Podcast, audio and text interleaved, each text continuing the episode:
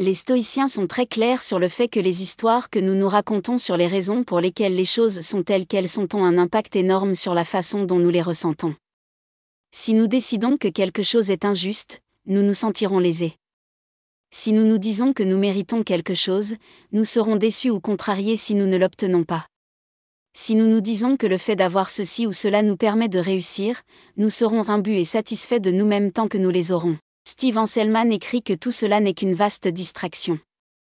Le problème de cette façon d'occuper notre temps est qu'elle nous détourne du présent, des tâches que nous pourrions accomplir maintenant, des choix que nous sommes les seuls à devoir faire, des décisions d'agir qui sont l'essence même de la participation à la bonne vie.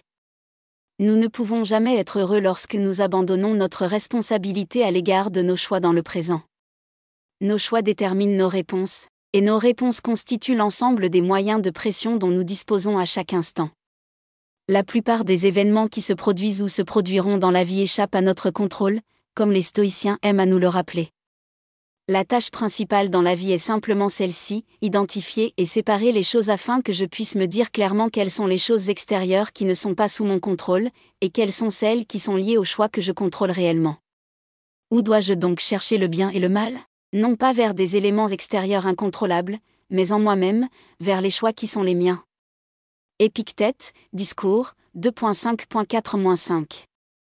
Lorsque nous nous libérons de l'illusion du contrôle sur les événements, que nous cessons de nous plaindre des résultats de notre vie et que nous nous débarrassons de nos peurs de ce qui pourrait arriver dans le futur, nous pouvons nous concentrer sur le moment présent et sur les choix puissants que nous avons pour changer notre façon de penser et notre comportement.